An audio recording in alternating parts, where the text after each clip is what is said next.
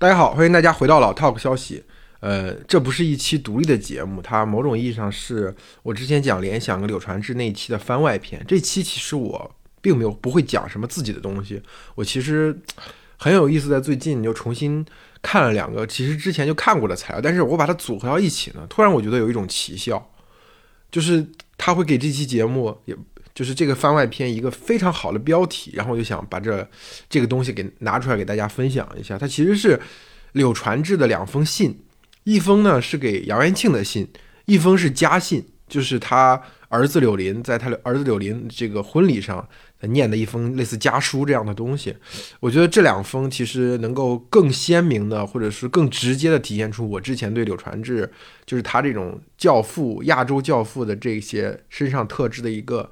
一种批评，所以我今天就把这封信先念一下。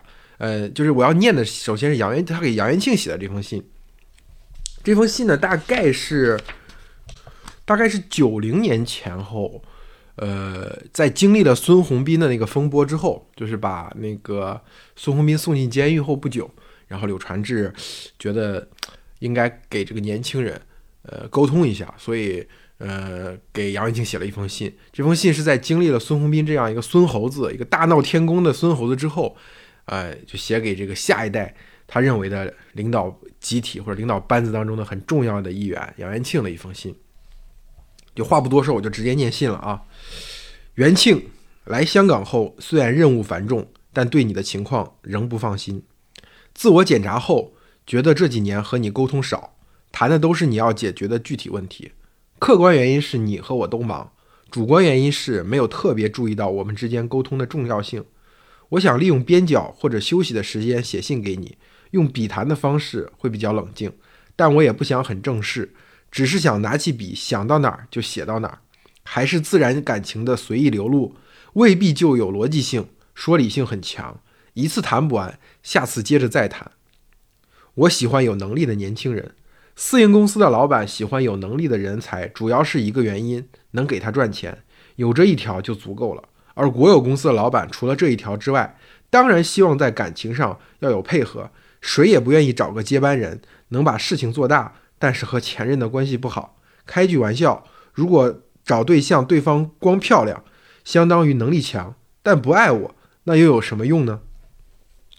联想已经是一番不太小的事业了。按照预定的计划，将发展到更大。此刻不对领导核心精心的加以培养，将来一切都是空话。那么我心目中年轻的领导核心应该是什么样子呢？一要有德，这个德包括了几部分的内容。首先是要忠诚于联想的事业，也就是说，个人利益完全服从于联想的利益。公开的讲，主要就是这一点；不公开的讲，还有一条就是能实心实意地对待前任的开拓者们。我认为这也应该是属于德的内容之一。在纯粹的商品社会，企业的创业者把事业做大之后，交下班去，应该得到一份从物质到精神的回报。而在我们的社会中，由于机制的不同，则不一定能保证这一点。这就使得老一辈的人把权力抓得牢牢的，宁可耽误了事情，也不愿意交班。我的责任就是平和的让老同志们交班，但要保证他们的利益。另一方面，从对人的多方考核上造就一层骨干层，再从中选择经得住考验的领导核心。另外，属于才和德边缘范围的内容是：年轻的领导者要凭他的无私和他对自己的严格要求，以及对他的伙伴的大度宽容，自己有卓越的领导能力，还能虚心地看待别人的长处，不断反省自己的不足，应该有一系列的优良品质，使人心服。你知道我的大鸡和小鸡理论，你真的只有把自己锻炼成火鸡那么大，小鸡才肯承认你比它大。当你真像鸵鸟那么大的时候，小鸡才会心服。只有赢得这种心服，才具备了在同代中做核心的条件。当然，在别的国有企业，都是上级领导钦定企业负责人，下面一般都是心不服的，所以领导班子很难团结。我如果不提前考虑这个问题，而像一般国有企业那样到时候再定，也不是过不去，只不过在联想进一步发展时，可能在班子问题上留下隐患。我是希望向这个方向去培养你的。当你由 CAD 部调到危机事业部，并在当年就把危机事业部做得有显著起色时，我的心中除了事情本身成功的喜悦之外，更有一层对人才脱颖而出的喜悦。在你开始工作后不久，诸多的矛盾就产生了。我是坚决反对对人求全责备的。如果把其他一切人得到的经验硬给你加上去，会使得你很难做。我们努力统一思想。尽量保证环境对危机事业部的支持。事实证明了你的能力和不达目的誓不罢休的上进精神。当事情进展到这一步，我应该更多的支持你的发展优势，同时指出你的不足，注意如何能上更高的台阶。而你在这时候应该如何考虑呢？我觉得应该总结出自己真正的优点是什么，自己的弱点是什么，到底联想的环境给了你哪些支持。这使得你能够更恰如其分地看待自己的成绩，主动向更高的台阶迈进时要注意些什么。当我心中明确了将来作为领导核心的人应当具备的品质和条件之后，我对你要做的事是：一、加强对你的全面了解，你自己也要抓住各个机会和我交流各种想法，不仅是工作上的，也应该包括方方面面的。二、加强和你的沟通，使你能够更了解我的好处和毛病、性格当中的弱点、后脑勺的一面，这才能真正产生感情交流。三、互相帮助，但更多的是我用你接受的方式指导你改正缺点，向预定的目标前进。以上的部分是我用了星期六的一个钟头和星期日的一个钟头写的。马上我又要外出了，我想信就写到这里。下面是我想从你那里得到的信息：一。你是不是真的有这份心思，吃得了苦，受得了委屈，去攀登更高的山峰？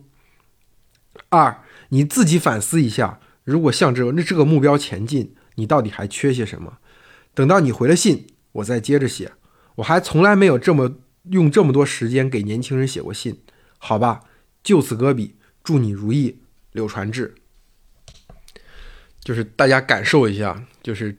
这封信当中那种殷殷嘱托，那种溢于言表的父爱之情，虽然和杨元庆没并没有什么血缘关系，但是就是这种关系本身其实非常类似一种父子，这种比较爹味儿的这种关怀吧，以以以以这个关怀为名的这种支配，所以我有时候真的我是我是很怀疑那个观点，就认为杨元庆是一个平庸的人。就是我真的很怀疑这个，就是杨庆从他早年在联想的作为来看，他其实并不是一个平庸的人，但是为什么，呃，后面他在联想的作为显得这么平庸呢？我觉得最根本性的原因还是这个不对称的、不对等的权力结构。虽然你是接班人，但是你既要又要，对吧？咱们在信中已经可以读到，就是柳传志其实他并不讳言这一点，他他他他讲的有些东西我是。公开讲，但是不是公开讲的部分呢？我在信里给你明说，对不对？你你得忠诚于联想的事业，你要尊重老同志，保证老同志他们的利益，对吧？你得跟我多交流，而且这个交流呢，主要是我用你接受的方式，指导你改正缺点，向预定的目标前进，对不对？就是这种，就是我之前发过一个微博，就是。呃，在有开始有些人给柳传志和杨元庆说话的时候，我转发了其中的一条，然后我我我我这个微博里怎么说的？我说老柳钦定你上，扶上马送一程，还得基本路线一百年不动摇，还得重大决策必须请教，几十亿的贷款买联想的股份，工资不高还得上吗？中国最难当的是什么？就是不是亲生的儿子。这个其实就是说，就是我曾经在其他文章中做出过假设，如果杨元庆。像雷军那样离，像雷军离开金山那样，在一个合适的时间离开了联想，对吧？无论他后面，比如说去百度或者其他的科技公司做职业经理人，还是说他自己再去这个计算终端这一块去再做去创业，他的成就可能未必比今天低，而且他在这个成就当中所体现他的创造力，或者说他的这种品质，肯定会比现在显会显得更有传奇性，或者说不会，至少不会从。故事性上显得那么平庸，就这封信，如果大家很难想象，他如果是一个呃六零后企业家跟一个八零后企业家讲，我觉得还尚且可以忍受啊，对吧？比如说老马跟阿里的一个中层，对吧？这么讲，我觉得还尚可以忍受。但是如果是八零后对更年轻的人说，我觉得就非常难以忍受，就是其中的爹味儿了。就是你可能那个年轻人会看着八零后的眼说：“你是不是有什么大病啊？”对吧？比如我们想象一下，如果这句话是王兴对沈鹏说的，对吧？沈鹏可能心中就真的是一一万只草泥马飘过。比如说老罗想对朱萧木说下这样的话，我觉得老罗是肯定说不出口的。所以就是这一点，马克思的这个路易波拿巴与《物业十八》真的是永远的神。那那个我就可以直接去朗诵或者背诵那段，就是人们自己创造历史，但是并不是随心所欲的创造历史，并不是在他们自己选定的条件下创造历史，而是在碰到的，在直接碰到的既定的从过去承继下来的条件下创造。一切已死的先辈们的传统，像梦魇一样纠缠着活人们的头脑。当人们好像只是忙于改造自己和周围的事物，并创造前所未闻的事物时，恰好在这种革命危机年代。他们战战兢兢地请出亡灵来给他们以帮助，借用他们的名字、战斗口号和衣服，以便穿着这种久受崇敬的服装，用这种借来的语言演出世界历史的新场面。这就是我之前说的，很多很多看起来非常光鲜、呃非常西化的这种科技类的公司，它你拨开它的外表，它的里子。还真的就是那种东方的中国传统的君君臣臣父父子子那一套，非常的腐朽。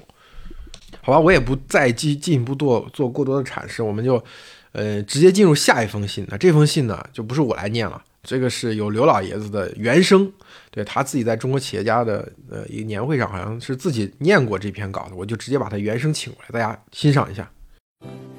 这个十天前啊，我儿子。终于结婚了，这事儿呢是我们家的大喜事儿，因为这跟传宗接代有关。但是对国民经济的发展、对楼市、股市、对科技创新都没什么关系。那天这个婚礼上的这个讲话，人家都说不错。再一想呢，那天请的嘉宾主要是柳林的朋友。跟今天这儿的这个重合度都不大，所以呢，干脆我就把那个讲稿呢再重新念一遍。柳林结婚，对我们家来说呢，是头等大事。我的主要任务就是要把今天的话要讲好，要把方方面面的意思全表达到，还得有点深刻的内容，因为这个讲话很可能。载入家庭史册。我荣幸的有机会给柳林当爹，有四十多年的历史了。这十几年来呢，我看他虽然有欢笑的时候，但那个快乐总是短暂，是在皮肤层面。自从他和康乐交了朋友以后。随着时间的推进，这个快乐从皮肤层面进到了骨髓，进到了经脉，进到了五脏六腑。看来，康乐的笑容融化在了柳林的心田里边。柳林开始脑门发亮，眉眼中常常带着愉悦和笑意。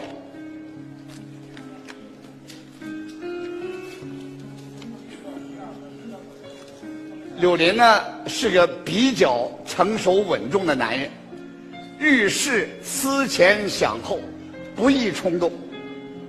他的这个变化，我和他妈自然是看在了眼里。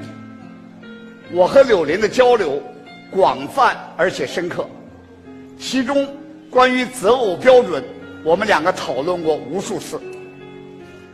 所以，柳林由衷的。快乐、幸福，我想，康乐是属于什么类型的人，不用我再做了解，心中已有了然。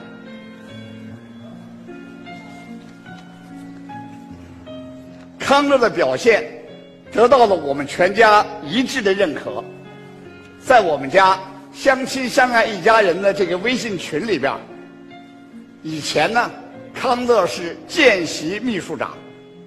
自公元二零一六年十二月二十四日起，康乐将正式担任秘书长一职。康乐的阳光将不仅照向柳林，而且洒向全家，为全家的和睦、幸福、昌盛贡献力量。这时候应该表达感谢了。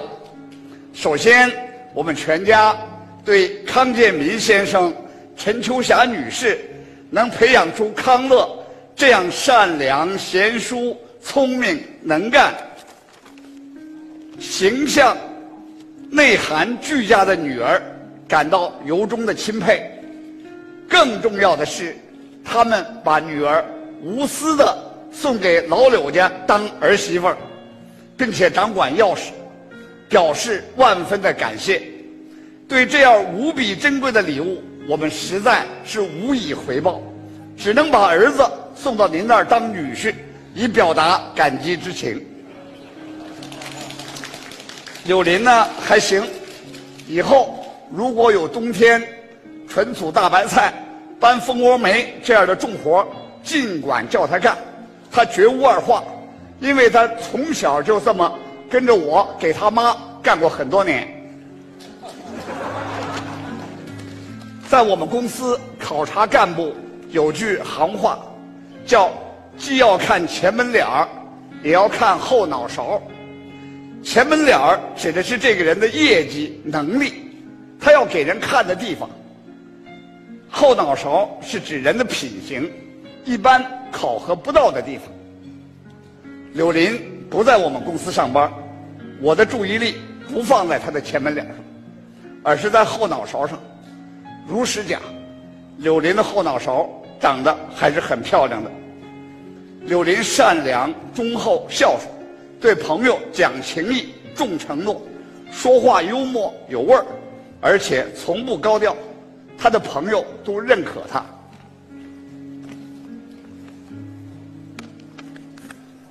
在我们的大家庭中，有一个至高无上的尊者，那就是我的父亲。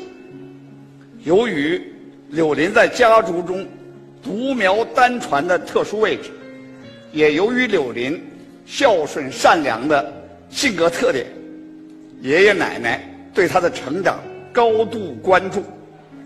在他结婚的重要时刻，我要对他讲的一句深刻的话。就是我父亲送给我的一句话，转送给柳林。我十七岁，高中毕业的时候，由于家庭成分的原因，发生过一个突然的变故，我曾受到重重的一击。当时我被完全打懵了。就在这个时候，父亲和母亲一起和我谈了话。我父亲说。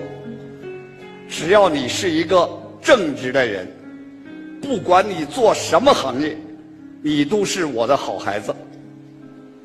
父亲的话让我无比温暖。在我的一生中，经历坎坷，天上地下，水中火中，但我父亲的这句话，叫我直面任何环境，坦荡应对。今天，当我要把这句话。转送给儿子的时候，我想加一点补充。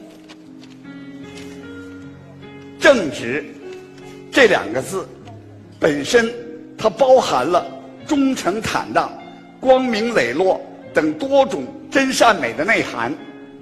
我想加的半句话是：还要懂得融通，也就是说，要有理想而不理想化。在我懂事成人的上个世纪五十年代，何曾想过今天世界会是这个样子？而对你们，你和康乐将面临着一个更大不确定性的未来。真正理解有理想而不理想化，也会让你们以强大的心脏面对未来。我想。会受益无穷的。每当看到你和康乐相视会心一笑的时候这种幸福的光环不但笼罩着你们而且传递到了我们心中。做父母的有什么比儿女生活幸福还幸福的事儿呢？尤其是此刻我从沙场退下来希望要充分享受天伦之乐的时候。希望柳林康乐永远相亲相爱，这是柳家的传统。爷爷奶奶、爸爸妈妈、叔叔婶婶都是这样。我们，我、你妈妈、叔叔婶婶、姑姑，都在热烈的、殷切的盼望着你们早日结下幸福的果实。三十多年前。有一个电视剧叫《阿信》，电视剧的开头就是在日本的高速列车上，一个满头银发的老奶奶带她的孙子看她创造的产业帝国。我正殷切的盼望着这一天。再次感谢各位亲朋好友的到来，谢谢大家。好了，大家听完了吧？就是就感觉怎么样？爹味儿是不是很大？就是他他其中给我最受冲击的就是，嗯，其实爹们他不是不知道自己在试图支配或者说试图呃管理呃禁锢下一代要怎么做该怎么做，他是知道的，但是他丝毫不觉得这有问题，他甚至很引以为傲，他觉得。这些东西讲出来，他没有什么不妥，而且，他是在关心你、保护你、爱护你。如果没有他，如果他没有没有他撑着这个家、管着这个家的所有东西，那那你会受损，整个家会受损，甚至世界都要崩裂了。这就是爹们的，呃，情怀吧。对吧？有些人可能会从正面上看待这个东西，但是我是觉得，我我我拒我拒对这种东西是非常非常拒绝的。所以你也能看出来，我们的社会在过去几十年确实是发展了。今天我很难再想象，当然也我可能也未必是真的发展了，因为可能这个，比如说现在的 Z 时代或者更年轻的一代，他们好像也很乐于接受上一代对他们的支配，因为毕竟。嗯，所谓的呃六零后到八零初这波人，可能是中国呃历史上呃最快积累财富、积累下巨量财富的一代。可能有可能零零后是又是回又折回去，愿意接受这个这个上一代人的对自己命运的支配，以换取经济上的这种回报。但是我讲的是从商业上领域来讲啊，嗯，因为商业性领域现在担纲的还是主要是八零后，然后给他们干活的应该还是主要是九零后。对，就是我觉得很有可能就是，就是这个社会至少到八零后、九零后他们，嗯，进入职场的这段时间，这个历史的进步还是挺明显的，对吧？我们不必要再，就是在在接受这样一个爹的指导。那你如果我们觉得合不来，觉得不能干到一起来，那我们就直接分道扬镳嘛。我在打工人可以再找一份工作，有能力的人可以去继续创业。这真的是我觉得，嗯。就是所谓的中国的社会的传统的那个结构的那个齿轮的非常咬合的非常紧密，让人有这种无法呼吸的感觉。但真正打破这种让人无法呼吸的感觉，真的还是靠改革开放或者说靠市场经济的这些年，它有一种内生的动力。所以我是希望大家有的时候再去感受这个历史的时候，真的是颗粒度再细一些。这个时候你还能才能更清楚的看清楚自己的位置，就是自己到底是能坐在爹的位置上的，还是。还有那个有一个爹在等着你，那那这个市场经济，这个相对于宽松的经济文化空间，对你来说到底是好呢还是不好呢？我们这期就是一个呃补充的节目，它不是一期完整的节目，就是要搭配我们上一期讲联联想和柳传志那一期去进行呃一起服用，好吧？我们这期就讲到这里，谢谢大家，再见。